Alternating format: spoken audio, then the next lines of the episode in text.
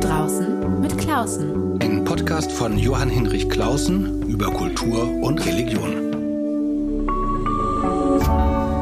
RevLab. Herzlich willkommen zu einer neuen Folge meines Podcasts. Heute bin ich ganz besonders aufgeregt geregt und froh, weil ich verbunden bin mit einer wunderbaren Schriftstellerin, mit der ich schon lange mal sprechen wollte, mich aber nicht richtig getraut habe. Aber jetzt hat sie ein neues Buch und nun geht es los. Ich bin verbunden mit Helga Schubert über Zoom, die in Neumetteln wohnt. Habe ich das ja. richtig ausgedrückt, ausgesprochen? Richtig, ja. Aber zwei Bücher habe ich geschrieben. Wir haben die jetzt mehrere zur Bücher. Leipziger Messe. Nein, auch jetzt, die jetzt zur Leipziger Messe kommen, kommen zwei. Dieses, was Sie mit mir besprechen wollen und das, was Sie noch nicht gelesen haben und das ist über Anton Tschechow. Ja, das fällt keinem Menschen Ich- auf. Sehr gut. Genau, also Helga Schubert, eine wunderbare Autorin. Ja. Heute will ich besonders sprechen mit ihr über das Buch Der heutige Tag und ich habe einige andere ältere mir natürlich auch angeguckt und durchgelesen, aber das neue über Anton Tschechow habe ich nur als äh, Cover gesehen, aber nicht die Fahnen bekommen oder noch nicht richtig in der Hand gehabt. Das müssen wir aussparen, es sei denn, es ergibt sich. Ja. Ähm, ich weiß nicht, äh, ob Sie es noch hören können, aber da wir eine ganze Reihe Hörerinnen und Hörern auch in der Schweiz haben oder Menschen, die Sie noch nicht kennen, will ich ganz kurz Ihre Geschichte, also ganz kurz erzählen ähm, und dann gucken wir, ob das in Ordnung war und dann geht's richtig los. Also geboren 1940, in Ostdeutschland aufgewachsen und geblieben, in den 1970ern angefangen zu schreiben und zwar ganz unterschiedliche Texte, Erzählungen für Kinder, für den Film, von Beruf Psychologin und Psychotherapeutin. Dann Ende der 80er aktiv im Sturz der, was Sie in Ihrem neuen Buch die Diktatur der Gartenzwerge genannt haben, also der DDR.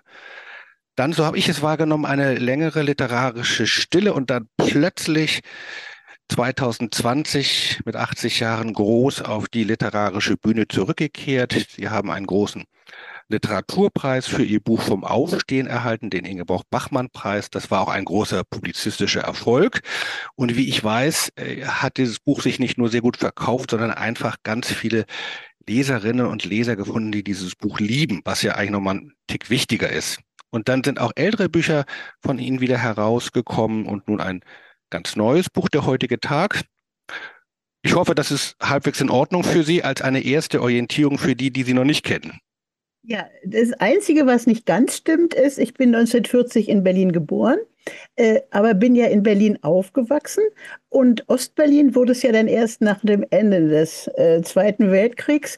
Und da ist meine Mutter leider in Ostberlin mit mir geblieben. Und dann auch leider die, die ich lieb gehabt habe, wollten dann auch nicht in den Westen. Und äh, darum bin ich im Osten äh, geblieben. Also ich bin eine Kreuzbergerin. Ich bin in Kreuzberg geboren. Das ist Genau, wichtig das- für mich. Ja, das ist für Sie wichtig und das muss ich mir selber immer auch nochmal Ja. äh, ins, äh, in, ins Gedächtnis rufen, dass man sehr aufpassen muss, äh, verschiedene Künstlerinnen und Künstler nicht auf ihre DDR-Existenz sozusagen Ja. zu reduzieren. Das ist jetzt die DDR-Autoren oder so. Äh, Ja, gar das nicht. will man nicht haben. Mhm. Ähm, aber ich will kurz eine kleine Geschichte nur erzählen und einen freundlichen Gruß. Äh, mein Kollege im Kulturbüro, Klaus-Martin Breskott, ist, der ist wirklich in der DDR geboren und aufgewachsen und er hat aber äh, mir gerade erzählt und lässt Sie herzlich grüßen, weil er ein alter Leser von Ihnen ist, alte Bücher von Ihnen noch aus den 70ern. Und er ist ein ordentlicher Mensch und einmal im Jahr geht er sein Buch, Bücherregal durch und guckt, was wegkommt. Und dann nimmt er die Schubertschen Bücher nochmal in die Hand und stellt sie schön wieder zurück und bewahrt sie Ja. äh, weil sich diese Bücher so für ihn so gut auch gehalten haben. Das freut mich.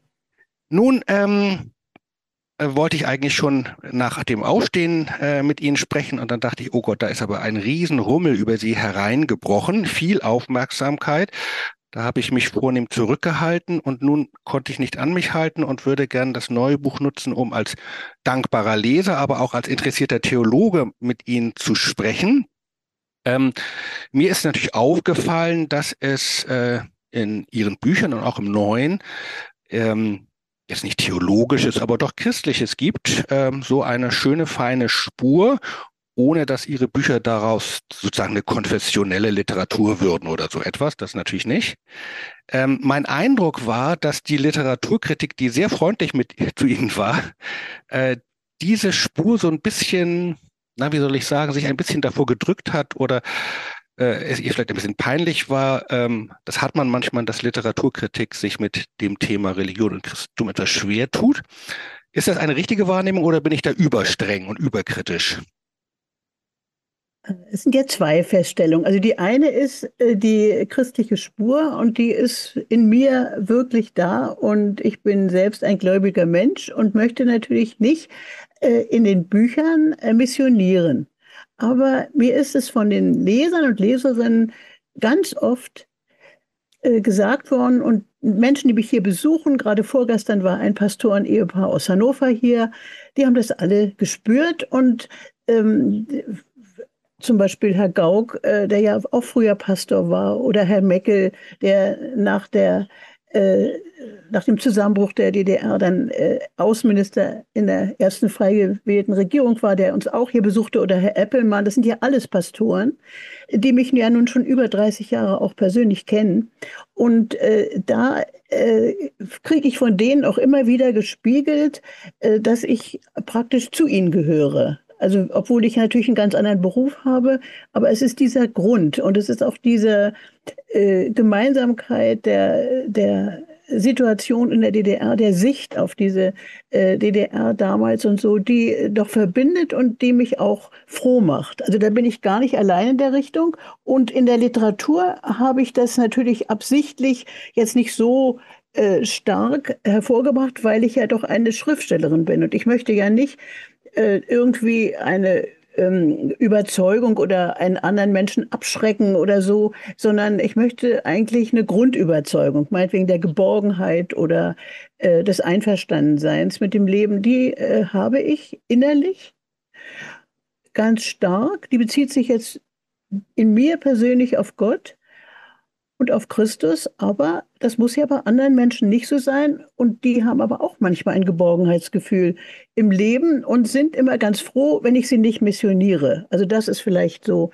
Äh, und dann die zweite Frage war, ob mir aufgefallen ist, dass die Literaturkritik in der Beziehung, also die Literaturkritik in Deutschland diese äh, diese Spur nicht aufnimmt. Und das wird ganz genau dasselbe sein, was mir auch was auch in mir ist, die wollen mich nicht festlegen, äh, jetzt auf eine christliche Autorin. Äh, und das ist eigentlich ganz schön, weil die auf meine Literatur eingehen. Und äh, es wird aber äh, in Zwischenfragen immer wieder gemacht und dann bin ich immer sehr interessiert, ob das dann auch rausgeschnitten wird, äh, wenn es dann gesendet wird oder wenn es gezeigt wird. Also zum Beispiel das letzte große Interview, das ist ja vom Spiegel mit mir geführt worden, das waren vier Seiten der vorigen Woche. Und da hat äh, die Redakteurin, eine junge Redakteurin, mich das auch gefragt. Und ich habe nicht mal Ja gesagt, sondern ich habe sogar sofort ein Beispiel gebracht, das aber ein Ja war. Also man ist merkwürdig, ich selbst habe da gar keine Hemmung, das zu sagen, aber ich weiß, dass man besonders auch im Osten in einer Diaspora lebt und ich möchte ja nicht gutwillige Leser äh, von vornherein vertreiben. Genau, nein, das kann ich total gut verstehen. Ähm, Literatur verliert ja immer, wenn sie zu eindeutig auf diese oder jene Botschaft festgelegt wird. Ja. Nichtsdestotrotz gewinnt Literatur, wenn äh, die Autorin äh, etwas will mit ihren Büchern oder auch irgendwie eine innere Überzeugung hat. Ähm, vielleicht zwei Assoziationen. Mit Rainer Eppelmann habe ich Anfang des Jahres auch ein Podcast-Gespräch geführt, äh, aber da in direkter, äh, direkt nebeneinander sitzen in Berlin. Das fand ich sehr, sehr eindrücklich und äh, auch deshalb so wichtig, weil uns auch diese DDR-Geschichte äh, also jetzt Westdeutschen echt nicht bekannt ist oder sie nicht interessiert oder sie auch ein bisschen in Vergessenheit gerät und da eben das Christliche doch eine wichtige Rolle gespielt hat, also für ihn sozusagen als Kurzformel Kirche, als Schule der Demokratie. Und dann habe ich aber auch äh, über den großen Teich gedacht, eine Autorin, äh, die ich äh, sehr gerne gelesen habe in den vergangenen Jahren, äh, die nochmal ganz anders, aber doch sehr intensiv sich mit christlichen Themen befasst.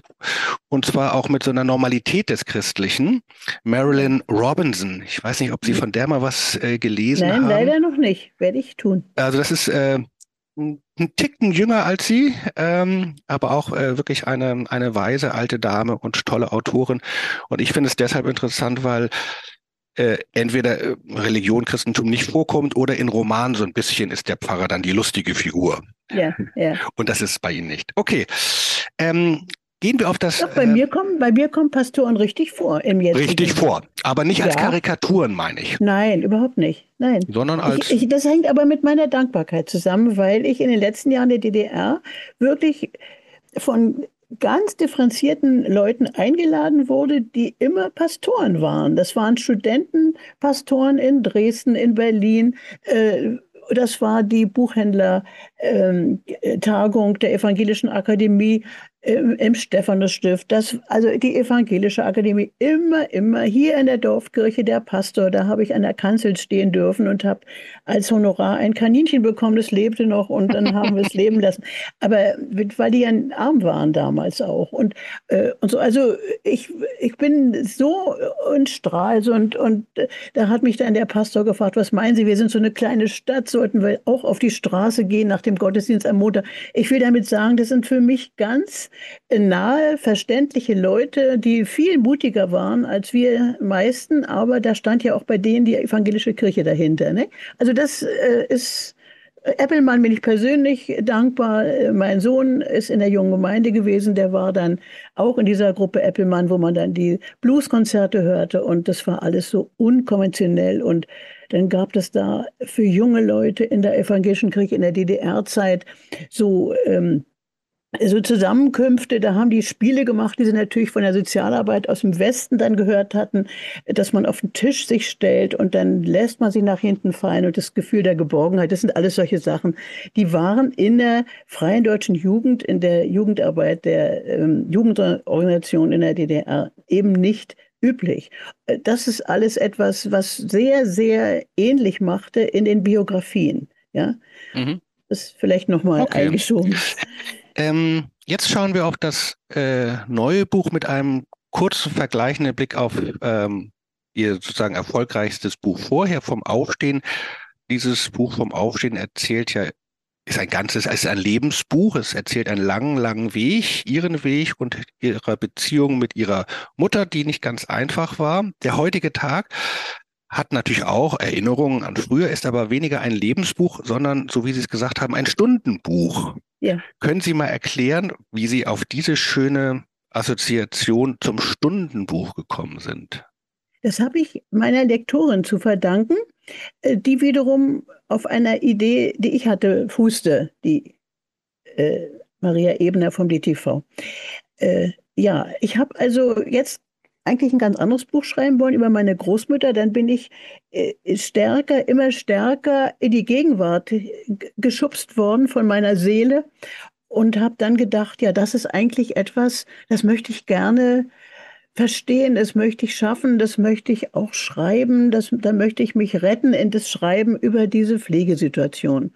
Ich hatte mich ver, ähm, ich hatte mir fest vorgenommen, wir sind auch beide äh, kirchlich verheiratet, mit guten, in guten und in schlechten Zeiten. Sie und Ihr Mann, genau, das muss man vielleicht ja, noch kurz erklären. Beide. Sie und Ihr Mann und Sie pflegen zu Hause Ihren äh, jetzt, ja. ich glaube, 96 6, Jahre alt. Vorige Woche ist er 96 geworden, ist äh, zum Teil dement, ist schwer krank, ist schwer Herz- und Nierenkrank, ist sauerstoffpflichtig, hat einen Blasenkatheter, liegt auch meistens ähm, und ähm, äh, muss 25 Tabletten täglich nehmen und ich mache die 24-Stunden-Pflege mit Hilfe eines Pflegedienstes, der aber nur 20 Minuten morgens kommt ein sehr, sehr guter Pflegedienst, der ihn wäscht. Und das ist für mich so schön, weil das immer der Einbruch des normalen Lebens ist in mein Leben.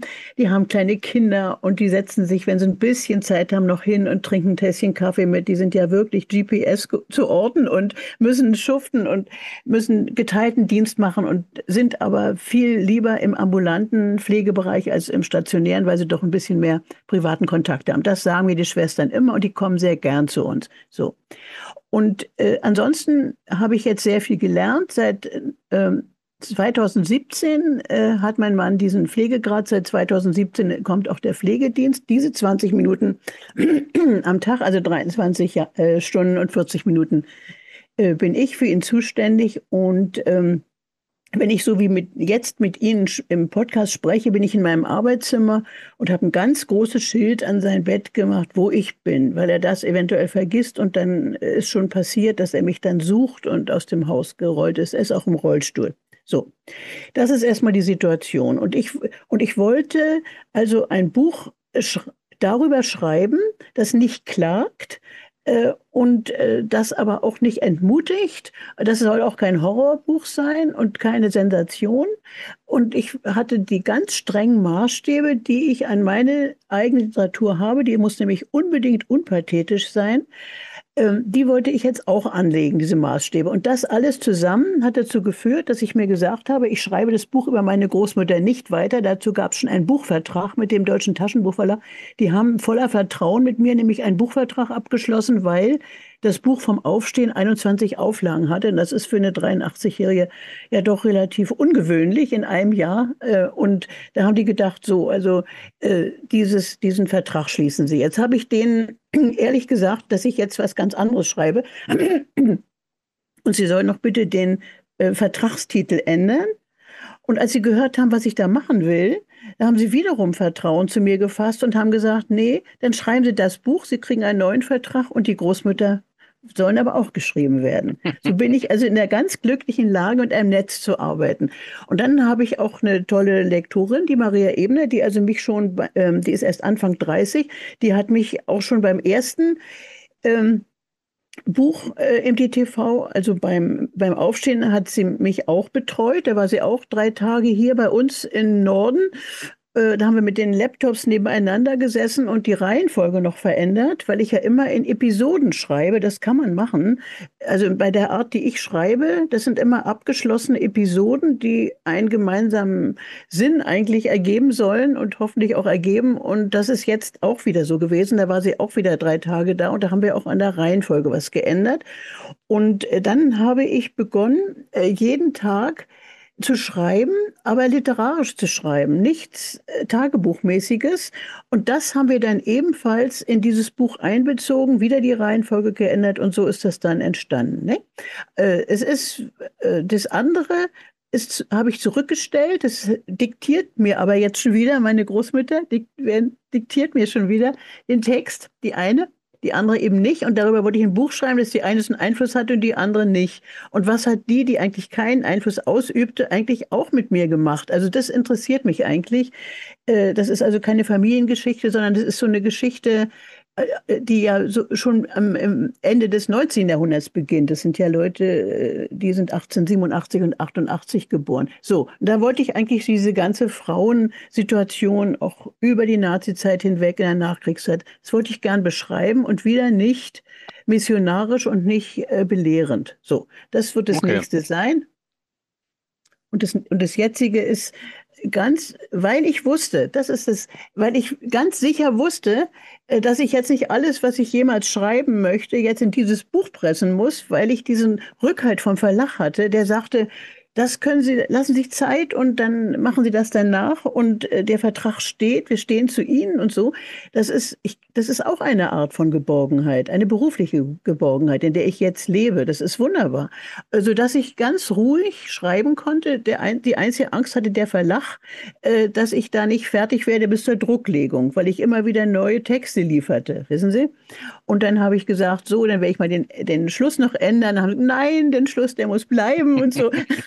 Also der Verlag hatte sehr viel, ähm, sehr, die ganze Zeit immer Anteil genommen, das muss ich sagen. Das finde ich auch, ja, ja, das finde ich auch total wichtig. Ähm, äh, und das macht sich nicht jeder bewusst, der ein Buch liest, äh, sondern meistens denkt man, da sitzt äh, Helga Schubert in ihrem Dachstübchen äh, ähm, und mhm. schreibt einsam vor sich hin, sondern auch, ich kenne das von Sachbüchern, wenn ich welche schreibe, aber ja. auch bei äh, literarischen Texten ist es ein gutes Zusammenarbeiten ja. im besten Fall. Ähm, ja. Äh, und am besten hat man eine gute Lektorin, ähm, mit der man richtig arbeiten kann und die einem auch mal was sagt und die die einem vor einen Rückhalt gibt. Ja. Das ist und schön die bei Ihnen. konkurriert. Wissen Sie, das ist auch äh, wunderbar. Die macht nicht heimlich, die schreibt nicht heimlich und denkt, diese doofe Ziege, was die da wieder und so, wenn ich bloß endlich auch selber schreiben würde oder so, ähm, so die, die einem unbewusst vielleicht auch den Mut nimmt, sondern das ist, äh, ich habe noch zusätzlich ein großes Glück, denn diese Lektorin Maria Ebner hat, äh, ist eigentlich, bin ich ihr, ich bin ihr zugeordnet worden äh, nach dem Bachmann-Preis, dass sie dieses nächste Buch betreuen soll und sie hat eigentlich ähm, ist für französische Literatur zuständig. Das fand ich so toll. Sie hat einen ganz anderen Blick noch mhm. über die Grenze der deutschen Gegenwartsliteratur hinaus. Und nun kam ich da. Äh, immerhin ist ja meine Großmutter auch Elsässerin, also ein ganz klein bisschen Französisch ist auch in mir. Ähm, äh, aber das, das hat mir sehr gut gefallen. Ich wurde nicht dauernd mit den Größen der deutschen Literatur äh, verglichen, auch nicht mit den Größen der deutschsprachigen Literatur, sondern es kam noch was ganz anderes da rein. Das hat mir gut gefallen. Ah, das finde ich einen schönen Hinweis. Ich weiß nicht, ob ich das jetzt sozusagen nachträglich hineinfantasiere. Es gibt sowas, es hat was Leichtes und was Klares und auch was Bündiges. Äh, es ist ja kein keine dicken Bücher schreiben sie. Ähm, aber auf die Sprache und die Einfachheit will ich gleich nochmal, später nochmal kommen. Jetzt vielleicht noch erstmal zu dem kurzen Stichwort Stundenbuch. Es ist eben ein Buch über den, den jeweils heutigen Tag, also eine Konzentration auf den Moment, in dem Sie sind und sehr stark sind all diese Mosaikstücke, die Sie schreiben, die, also für mich haben sie mich besonders beeindruckt, wo Sie ähm, Handgreiflichkeiten, det konkrete Details aus Ihrem jetzigen Leben, wo Sie alleine mit ihrem Mann zusammenleben und ihn pflegen, äh, wo sehr viel deutlich wird, äh, also dann aus dieser, aus dieser im Moment des Pflegenseins. Ja. Äh, und das Stundenbuch ist ja eigentlich eine alte Gattung ähm, ja, des Andachtsbuches. Des Andachtsbuches. Ja, äh, dann nochmal verbunden äh, wurden, dann wurden die immer kostbarer mit immer schöneren äh, Buchillustrationen. Ja, ja. Sie haben ein schönes Cover, aber Illustration, Bilder sind leider nicht drin. Ähm, aber vor allen Dingen diese Fokussierung auf den jetzigen Moment. Und das ist meine äh, vielleicht nächste Frage. Hm, wenn man in einer so intensiven Situation drinsteckt wie Sie, also das kenne ich nur als Pastor bei vielen Menschen, ähm, man ist in der Pflege drin und eigentlich versinkt man darin. Es ist ja auch, mhm. hat auch viel mit Überforderung, also mit fordert, gefordert sein zu tun, oft auch mit Überforderung. Und Sie schreiben jetzt eben nicht über ein fernes Thema, sondern über das, was jetzt ist. Da habe ich mich gefragt, ähm, wie finden Sie den oder wie haben Sie den Abstand gefunden? Denn wenn man drüber schreibt, muss man doch ein bisschen zur Seite treten. Ja. Oder war das gerade das, was Ihnen am Schreiben auch gut getan hat, vielleicht? Also, das ist eine wichtige Frage und die habe ich mir gestern beantwortet. Äh, da war eine Journalistin da, äh, die mich das fragte. Das liegt ja nahe, nicht? Ist das nicht indiskret? Was ist denn? Haben Sie direkt reagiert? Ist das nicht tagebuchartig oder so? Und es ist ja nicht tagebuchartig, wie das kommt. Und da ist mir zum ersten Mal ähm, eine Antwort äh, entstand in mir. Bin ich also dankbar für diese Frage, weil ist tatsächlich schon ganz lange in mir ist, dieses Thema. Und zwar ist es jetzt zwar virulent geworden, weil ich jetzt auch noch viel stärker gefordert bin, aber das Hauptsächliche an meinem Denken war ja äh, die Angst vor dem Verlust meines Mannes. Das habe ich tatsächlich so, wie Anna Segers gesagt hat, 15 Jahre nach dem Ereignis Sie hat immer gesagt, Anna Segers hat gesagt, man kann erst schreiben, wenn man, wenn das Ereignis, über das man schreibt, 15 Jahre etwa nicht, vorbei ist. So. Und ich habe gedacht, so im, im selben Jahr ist das ja alles, was ich schreibe. Aber ich habe wirklich im Jahr 2006 ein, den Anlass äh, gefunden jetzt für mein jetziges Buch. Und das war wirklich, wo ich eine Nacht lang fast geschrien habe vor Verzweiflung. Da hat er einen Hinterwandinfarkt gehabt. Niemand hat ihn entdeckt. Ich habe in der Klinik darauf bestanden, dass die Ursache gesucht wird. Die haben gesagt, es ist nichts im EKG zu sehen. Und dann habe ich gesagt, müssen Sie Labor machen, bitte. Und die war ganz unwillig, die Aufnahmeärztin, weil draußen Schädelbrüche waren und die Sirenen der der Krankenwagen, es war eine Notaufnahme. Ich habe gesagt, ich bestehe darauf, dass Sie jetzt Labor machen. Und dann war es ein laufender, er war im Sterben, das war ein laufender Hinterwandinfarkt, der im EKG nicht zu sehen ist. Und er hatte den zehnfachen Troponinwert. Das bedeutet, es starben Herzzellen ab und es war, er musste sofort operiert werden. So. Und in der Nacht, dann war noch ein Ödem, dann ist noch Wasser in den Mund gekommen aus der Lunge und das war also alles ganz äh, äh, dramatisch. Und das war die Situation, äh, die so schlimm ist es nie wiedergekommen in meinem Leben. Dieses Bewusstsein, diesen geliebten Menschen, den aus, aus heiterem Himmel, ja, äh, verlierst du ihn und in dieser Einsamkeit wirst du sein und sowas alles. Und da habe ich Gott gebetet, eine ganze Stunde, er soll uns noch Zeit geben. Und ich habe in der Nacht plötzlich gewusst, ähm, das ist jetzt ist die Gefahr vorbei. Und äh, das hat mir der, dieser Oberarzt am nächsten Tag bestätigt. Sie haben noch mal Wasser abgesaugt aus seinem Mund und der Puls war 140 und also es war wirklich am Sterben nach der Operation noch und ich habe dann die ganze Zeit eigentlich gewusst, äh, dass es jetzt ein Leben auf Abruf ist von ihm. Und äh, dann äh, haben wir die Wohnung in Berlin aufgegeben, zwei Jahre später, weil wir da nicht mehr hinfahren konnten, Rollstuhl und so weiter. Und, und jetzt äh, hatten wir einen ganz wunderbaren Hausarzt, der kommt zu uns nach Hause, der mir also seit Jahren immer zu sagt, ich soll loslassen und das ist jetzt ja nun wirklich ein Wunder, dass er noch lebt und so. Und jetzt geht es ihm besser. Und das ist eben so, ähm, mir geht es auch besser. Und ich denke eben jeden Tag daran, äh, dass es der letzte Tag sein könnte und das ist schon eigentlich etwas, was mich äh, um Jahre älter gemacht hat, innerlich.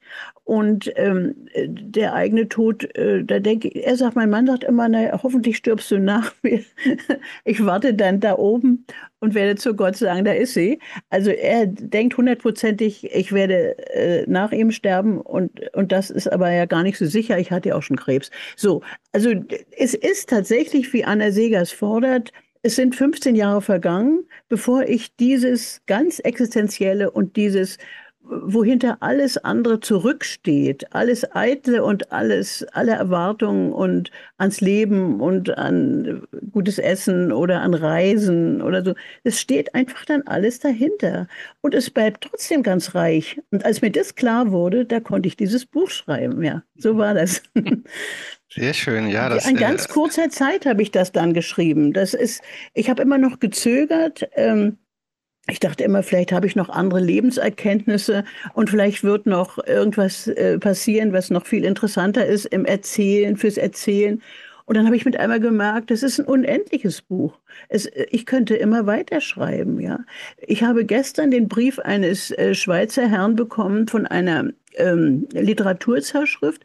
Der hat gesagt, er dankt mir äh, für eine buchlange Liebeserklärung hat er geschrieben. Und da dachte ich, das ist eigentlich äh, gut verstanden, ein ganzes Buch, ja. aber es könnte weitergehen.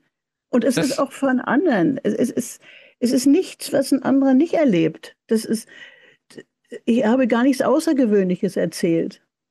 Das finde ich schön, weil ähm, äh, vielleicht äh, Menschen erstmal zurückscheuen, wenn man ihnen sagt, das ist ein Buch über Alter, Krankheit, Pflege und Sterben. Es ist vor allen Dingen ein Buch über die Liebe, eine äh, vielleicht nicht immer ganz einfache, aber doch sehr große Liebe zwischen Ihnen und Ihrem Mann. Und deshalb war auch mein Eindruck, ähm, passt es so gut ähm, dass sich äh, wie von selbst jetzt nicht ein ethisches Anliegen formuliert, aber doch irgendwie eine, eine Haltung deutlich wird, in der sie sagen, und sie werden ja auch manchmal konfrontiert mit der Vorstellung, kann man das nicht abkürzen und mal loslassen und das Loslassen kann man ja auch befördern, wo sie sagen, nee, wir, äh, darf ein Leben, das war eine schöne Formulierung, darf ein Leben nicht ausatmen dürfen. Ähm, das ist jetzt ja kein Plädoyer für, für oder gegen keine Ahnung, äh, Medizin am Lebensende, aber es ist ja mhm. doch eine, ein Liebesbuch, das doch nochmal den Blick auf das Leben und damit auch auf das Sterben verändert. Ja, ja, weil es nicht zu Ende ist hm. mit dem Sterben. Und äh, das ist, äh, und das muss man auch dem Sterbenden, glaube ich, vermitteln, dass es ja nicht zu Ende ist. Man selbst verliert den anderen äh, wenn er stirbt, aber er selber verliert ja sein Leben, denkt er. Und ähm, dann, dann dieses, ich muss meinem Mann manchmal täglich erzählen, wie es war, als ich am Bett meiner Großmutter saß. Da war ich 16 Jahre alt. Und meine Mutter, äh, die ja Rotkreuzschwester war und wusste, dass das schon das Sterben ihrer Mutter ist, hat zu mir gesagt, äh, wenn sie tot ist, ruf mich bitte an. Also ich war 16, das war mein mhm. erster Ferientag. Und äh, ich war also bei ihr, als sie starb und ich habe ihr die Hand gehalten und sie hat mich auch verwechselt mit ihrer großen Schwester. Ich habe ihr nicht widersprochen. Und die Diakonieschwester, die dann kam, als meine Großmutter gestorben war, die hatte einen Schlüssel, weil ich ja immer in der, sonst in der Schule war. Es war ja nur der erste Ferientag die hat mich umarmt und hat damals zu mir gesagt, das hast du richtig gemacht, dass du sie nicht verbessert hast. Sie hat jetzt gedacht, sie geht heim zu ihrer Schwester. Und äh, das sind Sachen, also da war ich 16, ich glaube, da bin ich in dem Moment um zehn Jahre älter geworden und habe für immer äh, vor dem Tod meine Angst verloren. Und zwar nicht nur vor meinem eigenen Tod, sondern auch vor dem Tod eines geliebten Menschen, weil die sie nicht weg war. Die ist einfach nicht weg. Hm.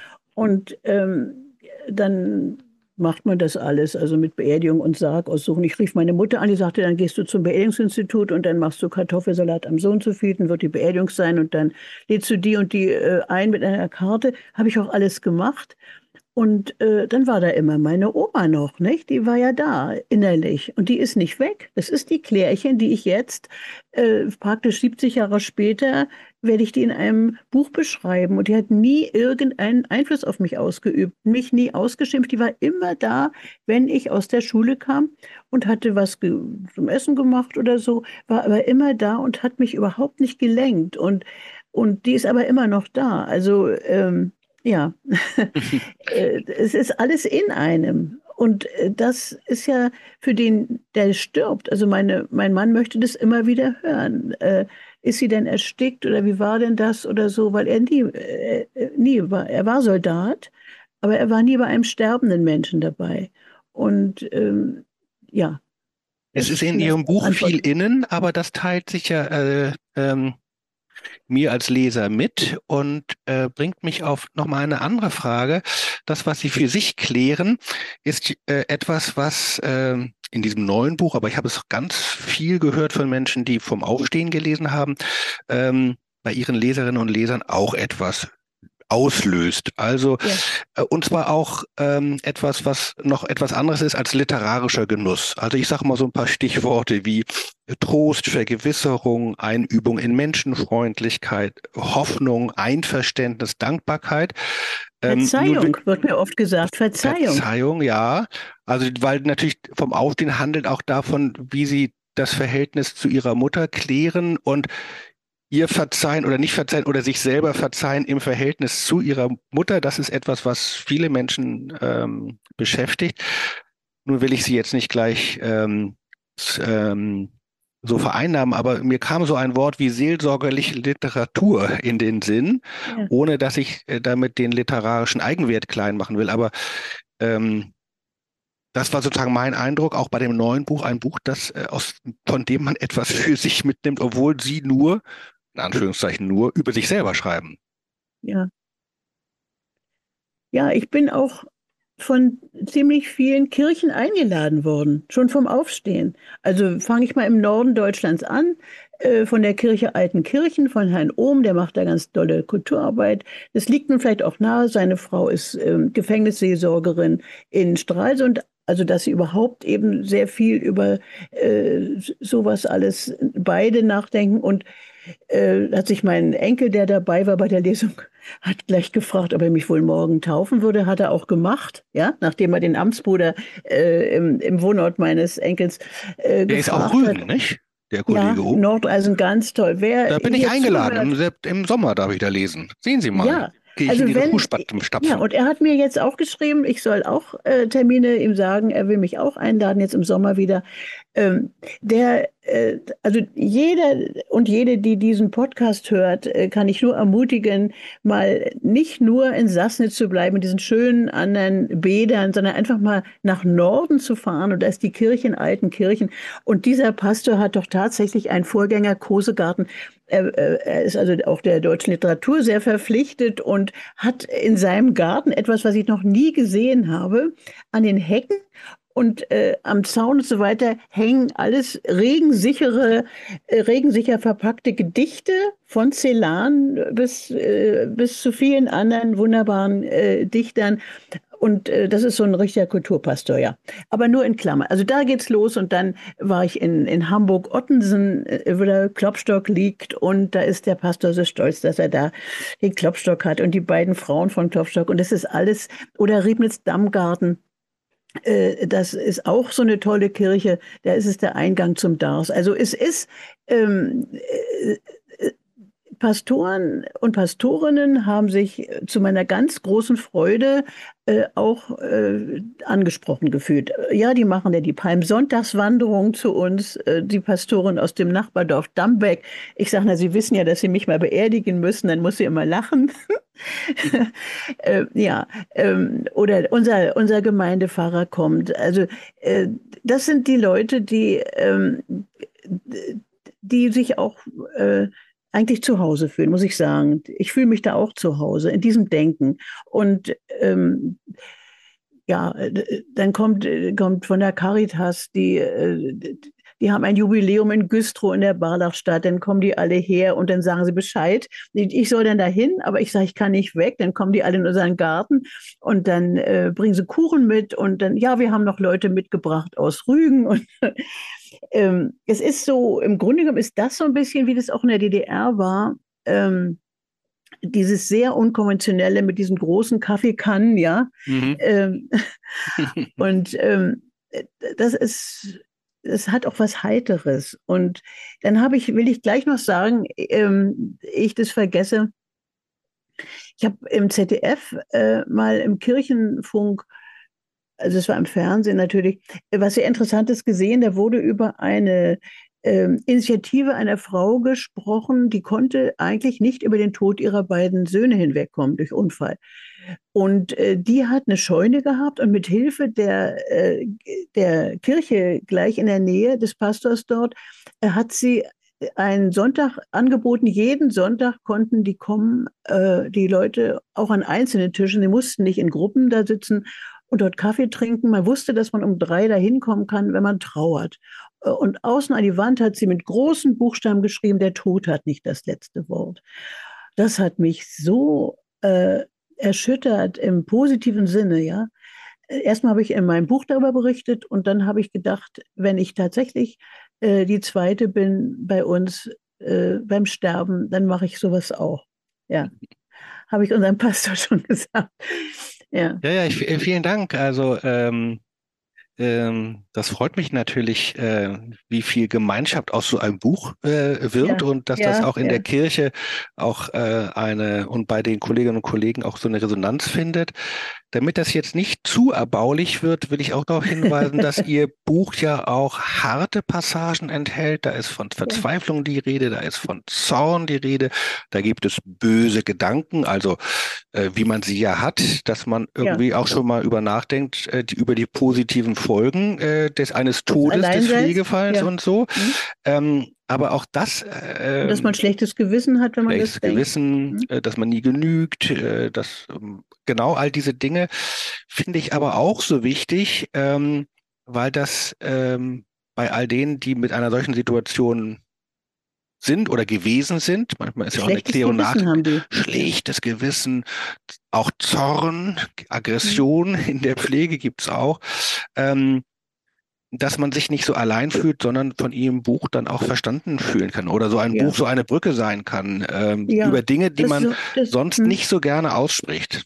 Ja, das hoffe ich. Also was ich nie hatte, ähm, was aber manche Menschen wohl auch haben, äh, ist Ekel. Ich habe überhaupt keinen Ekel und das, das hilft mir sehr.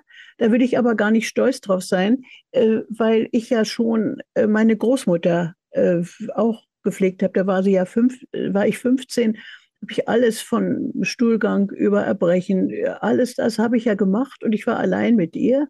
Und da habe ich schon gemerkt, dass ich, und mit ihrer schwarzen, bestrahlten Brust, und die war inoperabel, und, und in den Höckern am Rücken hat sie Knochenmetastasen gehabt und so.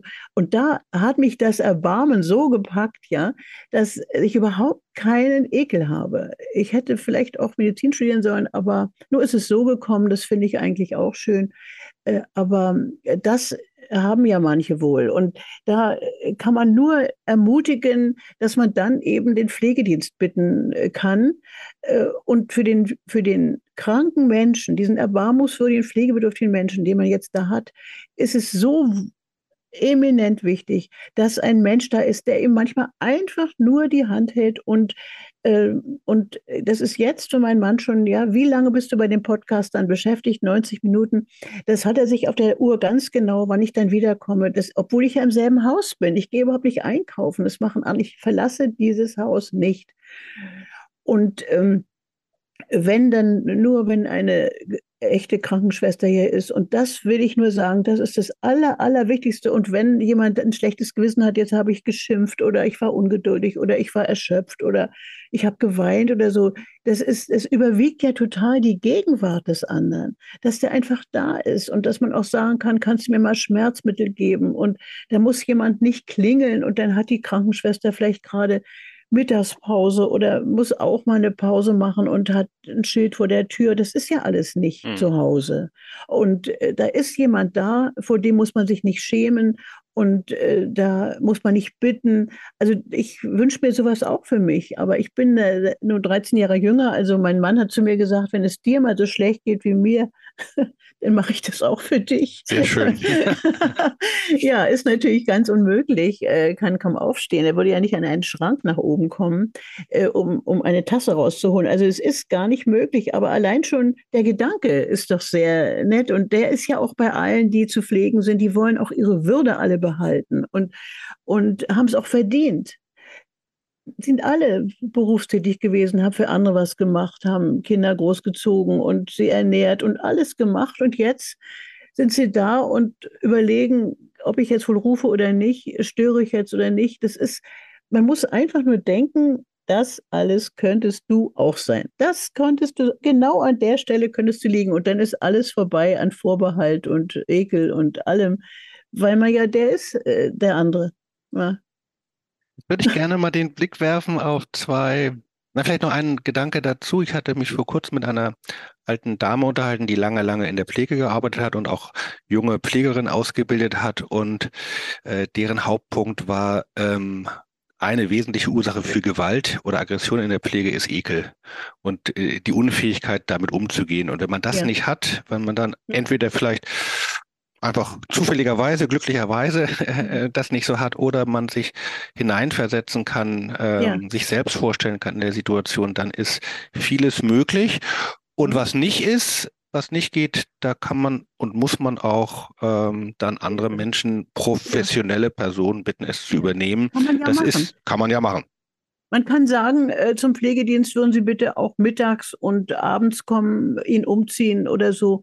Ähm, das, das kostet dann einfach ein bisschen mehr oder, oder man dezimiert äh, die Dauer der morgendlichen Wäsche oder man lässt es ja. weg. Den, äh, das ist ja, das ist machbar. Es ist eigentlich, die Schwestern sagen zu uns, sehr häufig ist es hier, dass die äh, Angehörigen das Pflegegeld kassieren, aber arbeiten gehen und der Pflegedienst der einzige Mensch ist, der morgens Guten Morgen sagt und Frühstück und ein bisschen da sitzt und äh, die sind ganz einsam, die Menschen äh, und der das Pflegegeld wird überhaupt nicht genutzt, um dem, den Tag schön zu machen mhm. für denjenigen. Ein bisschen, bisschen ähm, menschlicher Kontakt. Der wird in manchen nicht gewährt, weil sie dieses Pflegegeld für sich sparen wollen. Also das ist sowas ganz Schlimmes, was ich da so höre, ja.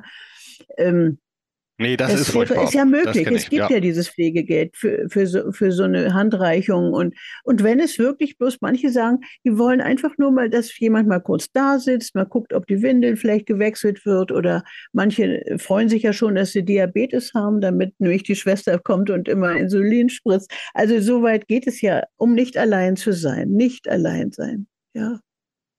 Ich würde so jetzt gerne ähm, auf zwei Motti ähm, Ihres Buches eingehen. Eines steht äh, ganz am Anfang, und das haben Sie zitiert, und eines habe ich so aus der Mitte genommen, und das haben Sie selber formuliert. Ich sage das mal, das biblische Motto, das Sie dem Ihrem Stundenbuch äh, vorangestellt haben aus der Bergpredigt, darum sorgt nicht um den anderen Morgen, denn der morgende Tag wird für das Seine sorgen. Es ist genug, dass ein jeglicher Tag seine eigene Plage habe. Jesus in der Bergpredigt, in der alten Luther-Übersetzung und ähm, ich stelle mal eine. Die Tränen kommen, das ist so wahr, ja. ja, und Sie haben es aber doch, äh, oder ich will nicht fragen, äh, so für sich übersetzt. Ein ganz kurzes ähm, Kapitelchen oder Abschnitt in Ihrem Buch lautet so, dies ist unsere nächste Lebensaufgabe, annehmen, kreatürlich leben, Wärme auf der Haut, verlass mich nicht. Ja. Und ich fand beides fügt sich schön zusammen. Ihr eigenes, sehr wirklich mottohaft zusammengekürztes äh, Bild von dem, was unsere nächste Lebensaufgabe jetzt an diesem Tag ist und dem biblischen Wort jeden sich Tag. jeden, jeden Tag. Tag. Ja, jeden Tag. Äh, wenn ich nochmal die eine Antwort ganz kurz geben kann, weil ich die nämlich vorhin leider durch mein meanderndes äh, Antworten nicht gegeben habe, wie das eigentlich zum Untertitel Stundenbuch der Liebe kommt. Ähm, es ist so gewesen, dass äh, ich ja dieses Buch nun äh, immer phasenweise schrieb und, und auch äh, aus der Vergangenheit was reinnahm und dann aber immerzu schon literarisch schrieb. Ich habe nicht äh, keine Tagebuchaufzeichnung gemacht. Es war alles immer schon so verdichtet in meinem Kopf. Ich habe ja dauernd drüber nachgedacht. Ich konnte ja nur abends und nachts schreiben, tags also nicht. Und ähm, da äh, bin ich dann auf die Idee gekommen, dass ich von 0 Uhr bis 24 Uhr, das kam von der 24-Stunden-Pflege, den Vorschlag machte meiner Lektorin, ich kann ja für jeden Tag, ich, dann sind es 24 äh, Kapitel, äh, von 0 bis äh, 24 Uhr dann wieder äh, was reinschreiben. Dann ist das Buch äh, so wie jede Stunde. Dann habe ich angefangen und dann dachte ich, nee, manchmal schlafe ich ja auch. Also dann kam für zwei Uhr und drei Uhr nichts, aber dachte ich, na, schreibst du doch was, dann halb vier gehst du ja spätestens ins Bett, bloß um sieben muss ich ja wieder aufstehen. Äh, also dann habe ich immer für vier und fünf nichts wahrheitsgemäß gehabt. Und äh, dann habe hab ich hingeschickt, nicht? Diese, diesen Entwurf, was dann alles da reinpassen könnte. Und dann hat sie gesagt, das erinnert mich eigentlich so an ein Stundenbuch. Wir könnten doch eigentlich das als Untertitel Stundenbuch äh, nennen. Äh, und dann habe ich mir das angeguckt im Lexikon. Was sind denn diese Stundenbücher? Sind die denn eigentlich ganz genau nach Stunden? Und die sind nämlich nicht genau nach Stunden. Da war ich derartig begeistert, äh, dass ich das nehmen darf, eigentlich als äh, meiner Vorfahren, ja, als eine Idee und was Wunderbares. Der, der, der Vorgänger der vor, in den vorigen Jahrhunderten, dann dachte ich, na gut, der Umschlag ist wunderbar, zwischendurch sind keine Illustrationen. Aber dann war ich völlig befreit äh, von dem Zwang, für jede Stunde was zu, jeder Stunde was zuzuordnen. Und dann sind wir noch auf die Idee gekommen, das kann jetzt sein, dass ich das wieder war, äh, das Stundenbuch der Liebe zu nennen. Äh, das, äh, weil es ist so ist. Es ist ein Stundenbuch der Liebe. Und dann weiß ich natürlich wieder nicht, ähm, was die Stundenbücher damals waren. Ich glaube, das waren christliche Sachen, nicht? Viel waren, eigentlich waren es äh, ursprünglich Gebetbücher für Laien, ja. die sich orientierten an den Stundengebeten die in dem klösterlichen Leben entstanden sind. Ja, nicht so oft, so häufig waren die ja nicht, nicht? Drei, genau, alle drei, sechs Stunden, drei, vier, fünf Stunden ja. so ungefähr. Also ja. eine Rhythmisierung des Tages durch ja. unterschiedliche Gebete. Ja, und da, äh, als das da war, dann diese Idee, ja, das ist ja immer äh, beim Schreiben so, wenn man jetzt nicht tagebuchartig oder irgendwas eine durchgehende Handlung oder so, man muss es doch organisieren. Es muss auch äh, für den Leser, die Leserin muss auch deutlich werden, wie ist eigentlich dieses Buch strukturiert? Ist das hier eigentlich zufällig, dass das hier steht? Und dann äh, erkennen dann viele, das hoffe ich, äh, dass es eben strukturiert ist. Und ich habe mir auch eine ganz genaue Zeichnung gemacht, was nun wohin kommt. Das mache ich immer bei Sachen. Und dann wusste ich, aha, und ich muss ja gar nicht jede Stunde, das kann ich also, und ein Stundenbuch ist eine Strukturierung, die sagt, äh, es ist auch ein bisschen was Religiöses, allein durch den Untertitel. Also dann war es eigentlich klar. Dann war sozusagen die Tür offen für die Struktur. Und die Struktur hat dann die Tür geöffnet, dass es dann so reinfloss. Das war, äh, das war eigentlich ziemlich ähm, äh, organisch, muss ich sagen. Mhm. Ich habe es dann ganz organisch geschrieben. Das bringt mich, wo wir jetzt schon bei der Struktur und bei der Form sind, ähm, bringt das mich auf eine andere Frage und Beobachtung, ähm, nämlich nicht zur Struktur, sondern zur Form ihrer Sprache. Und die, da fällt einem sofort auf eine besondere Einfachheit, also einfache Sätze. Ein Kritiker von der FAZ, den ich sehr schätze, Marc Simons, hat kurz vor kurzem geschrieben, äh, der war ganz überrascht. Sie fürchtet sich nicht, sie scheut sich nicht vor ganz einfachen Sätzen zurück. Ähm, ja. Ich war nicht äh, überrascht und auch nicht, äh, sondern einfach schlicht erfreut, weil ich auch aus ihren vorherigen Büchern das kenne, so eine Ästhetik des Einfachen, also Sätze, die, die jetzt äh, nicht auftrumpfen, nicht überkompliziert sind, die gut verständlich sind, genau auf das Wesentliche reduziert, aber eben darin auch schön. Also das Einfache ist ja was anderes als das Simple. Und es ist gar nicht so leicht zu haben. Und manchmal muss man, glaube ich, ziemlich lange weite Wege gehen, bis man dann zu dem einfachen Satz kommt.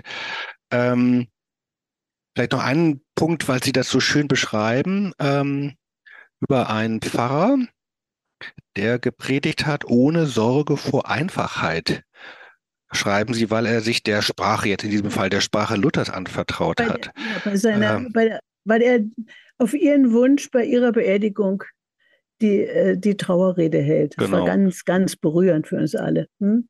Aber ähm, diese Einfachheit aus Vertrauen vor der Sprache, äh, wie führt mich zu der Frage, wie lange brauchen Sie denn eigentlich und welche Wege gehen Sie, um dann auch einfach zu sprechen über Dinge, die ja gar nicht einfach sind?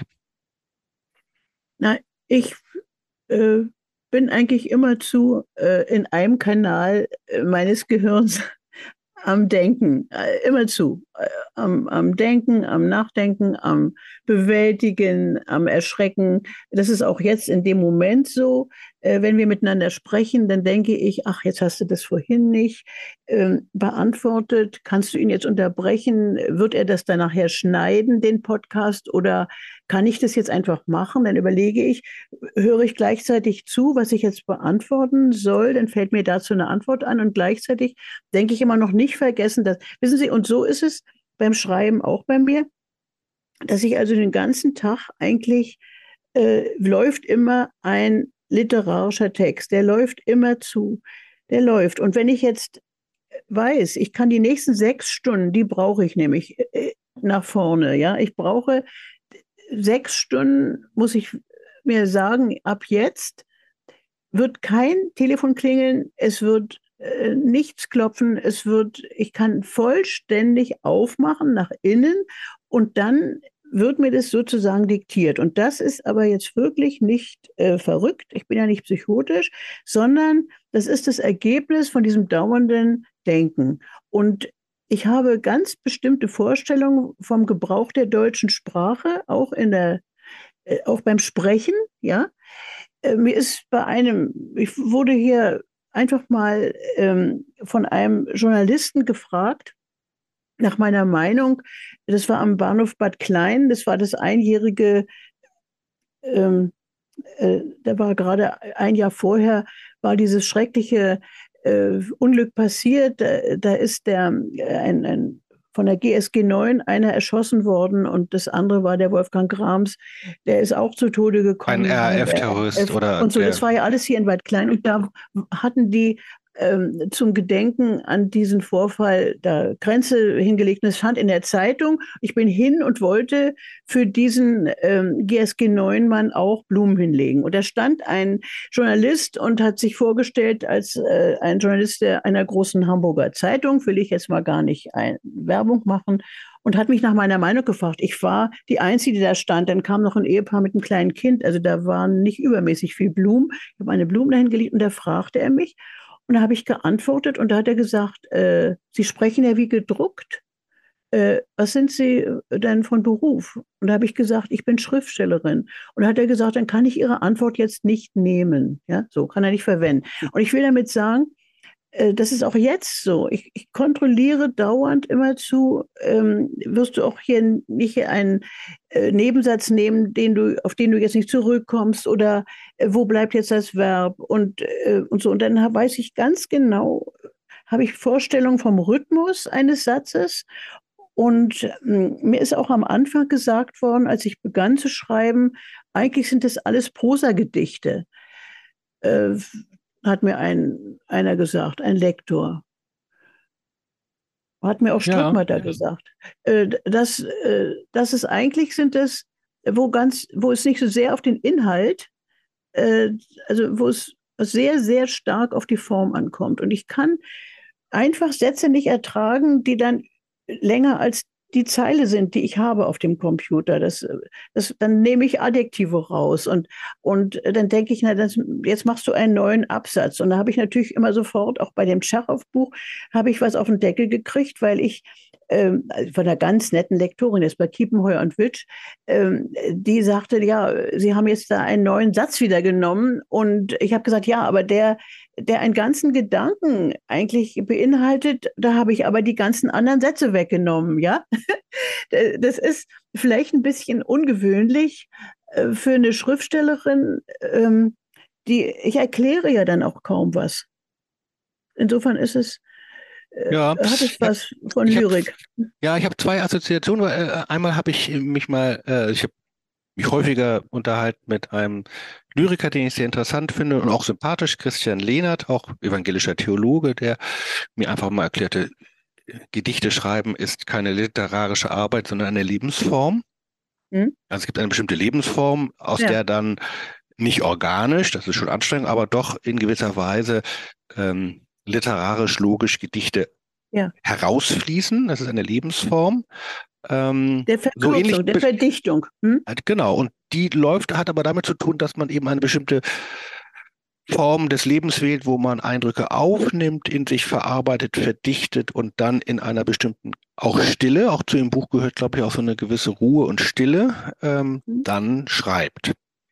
Und das ja. Zweite ist, äh, damit äh, noch, noch mal eine andere Assoziation, damit man nicht den Eindruck bekommt, das ist jetzt jetzt nur ganz, ganz furchtbar viel anstrengende Gehirnarbeit, die sie leisten. Ich habe den Eindruck beim Lesen, äh, ihre einfache Sprache hat auch etwas Musikalisches.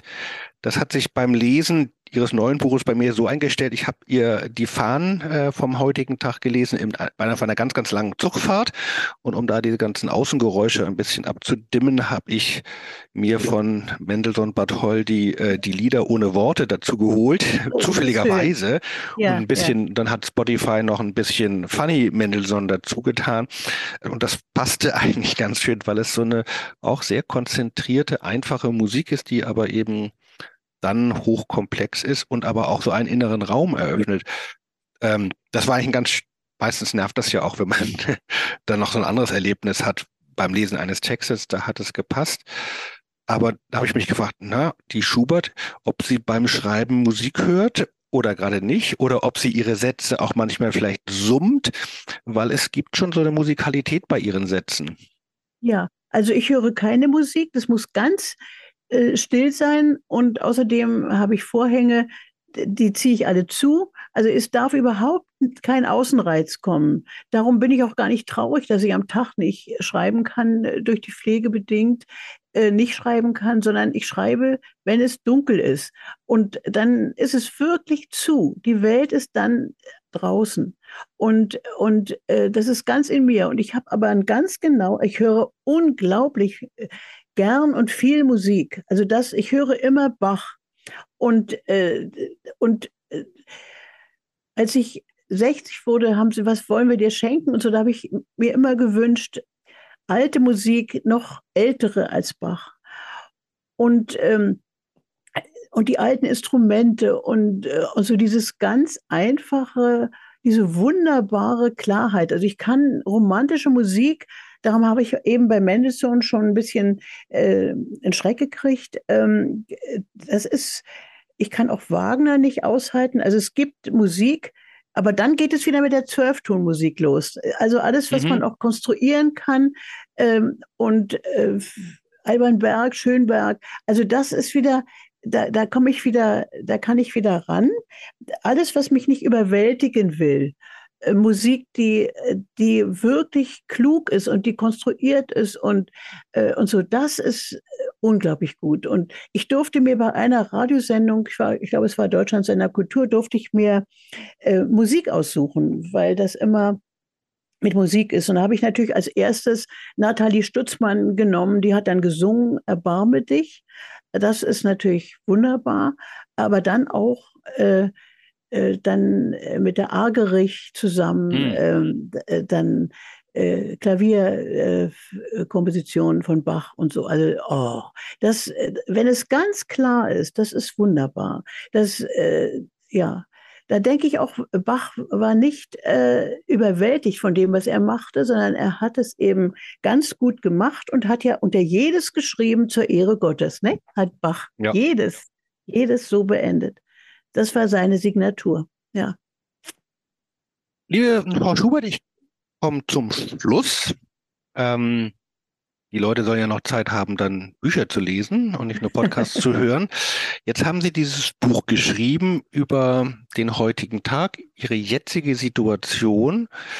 Das Buch ist fertig, geht hinaus in der Welt. Sie sind aber immer noch in Neumetteln äh, und in dieser Situation.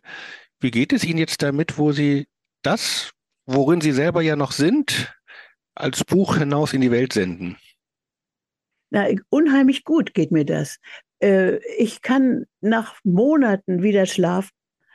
Und ähm, ich habe zwar die ganzen Monate vorher auch zu meinem Mann gesagt, du, ich habe manchmal nur noch 38 Puls und ich schwanke hier und bitte, bitte nur bei ganz wichtigen Sachen mich wecken. Ähm, und, und so, das hat er aber dann doch nicht gemacht. Und zwar weil ich nicht anwesend war. Ich war einfach durch das Schreiben, das war ja meine Rettung und da war ich immer äh, auch zum Beispiel immer schon so ein bisschen weg. Er hat ja dann auch gedacht, ich bin zwei oder drei Frauen. Da dachte ich, eigentlich hat er recht. Ähm, ich bin nicht ganz da. Und jetzt ist das Buch da und jetzt lässt er mich schlafen und ich habe heute schon wieder sechs Stunden geschlafen, hintereinander. Ich kann es gar nicht fassen. Ich stehe ich, ich wache auf, da ist es halb sechs. Ich denke, es gibt's doch nicht. Ich habe von halb zwölf, da bis dann habe ich gelesen und um halb sechs wachst du auf. Du hast sechs Stunden geschlafen. Das habe ich seit, ich weiß nicht, Jahre fast nicht so lange geschlafen. Also ich bin im Ganzen viel ausgeglichener und ähm, mein Mann hat seinen Humor wiedergefunden. Äh, die Leute, die uns besuchen, also ich rede gerade von dem Hannoveraner Pastoren-Ehepaar, äh, die hier waren äh, vorgestern, die haben gesagt, er hat ja Humor. Und wir haben gedacht, äh, nach der Lektüre des Buches müsste er vielleicht ähm, ganz abwesend sein oder so. Äh, also es geht ihm auch gut, dass ich jetzt nicht schreibe. und ja, aber ich musste das erstmal, aber das ist ein kurzes Interregnum. Also ich, es, es fängt schon wieder an äh, äh, zu, äh, zu diktieren und ähm, ich, im Moment ist ja nun kein direkter Abgabetermin, aber der Verlag erwartet schon, äh, dass ich den Vertrag, den ich ja unterbrochen habe, äh, doch erfülle.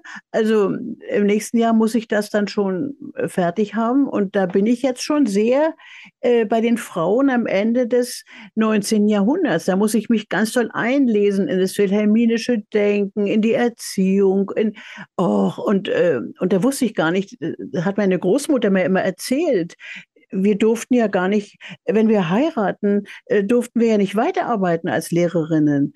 Äh, und, und aus diesem Grunde musste man sich schon ganz genau überlegen, äh, wen man nun heiratet. Sie musste aufhören zu arbeiten. Das wusste sie und sie hat unheimlich gerne, war sie Lehrerin. Hat sie 1913 geheiratet.